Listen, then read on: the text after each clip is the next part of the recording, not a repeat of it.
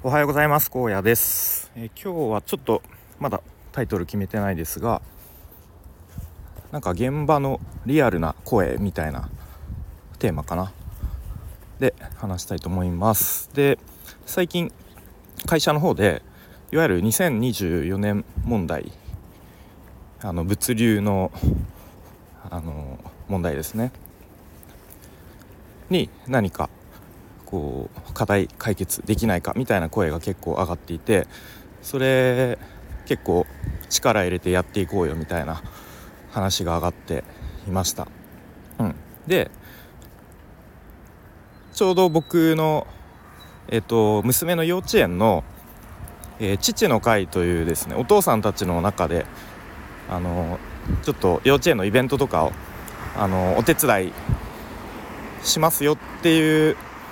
何ですかね。そういう有志のグループがあって、まあ、僕もそこに入っているんですがその父の会の中に1人物流のお仕事をしている人がいたなっていうのを思い出しましてでちょっと先日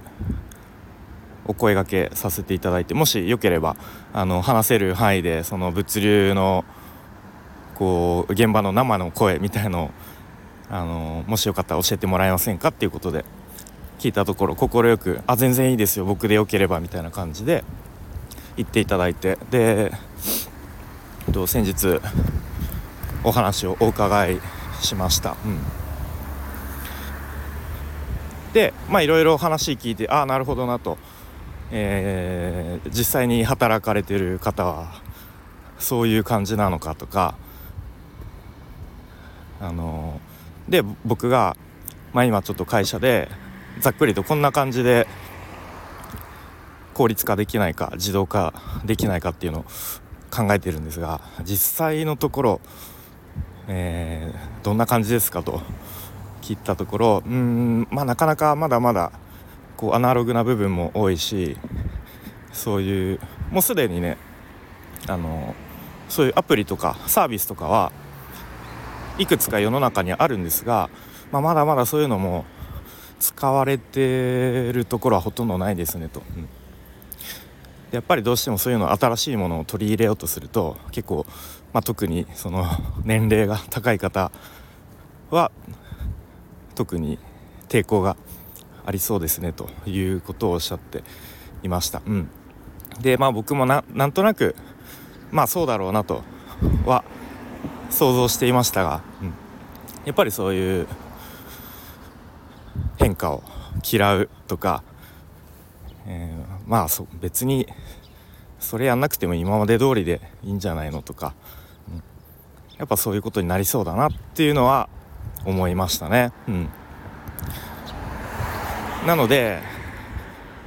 まあその話を聞いたりいろいろ考えたりした上でうんなんかその改めてこう本質的に何をしなければいけないのかみたいなのをちょっと考えなきゃいけないなと思いましたね。ちょっとすごい抽象的な話になってしまいますが、うん、そう。今その会社で、まあ、こういうこと効率化自動化しようよって言ってることはあるんですがそもそもそこじゃないかもしれませんねというかあのー、っていうことを見直さないと何て言うんですかね。そこを間違っちゃうと途中までその企画を進めていったところで途中であれ？これやってもあんまり効果ないよねとか、あのそもそも現場の人に求められてないよねとかなっちゃいそうですよね。うん、でもそこで気づいてもやっぱりえー、何でしたっけ？えっと どうする？コンコルド効果、えー、サンクコストバイアスかな？でこうついつい突き進んじゃうみたいなこともあったりするのかなと、うん、思ったりしましたね。まあ僕はまだあの転職先にで行き始めてまだまだ時間が経ってないんでどういうことができるのかとかあとはその物流業界のことも全然知識が浅いのでまあ、その辺も勉強が必要なんですけれども、まあ、今日の 言いたいこととしては結構そういろいろみんなでアイディア出し合ったりとかあの話し合ったりしてるその論点は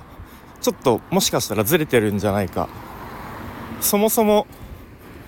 そもそもで考える必要があるんじゃないかみたいなことをちょっと思ったというそんな話でした。はい、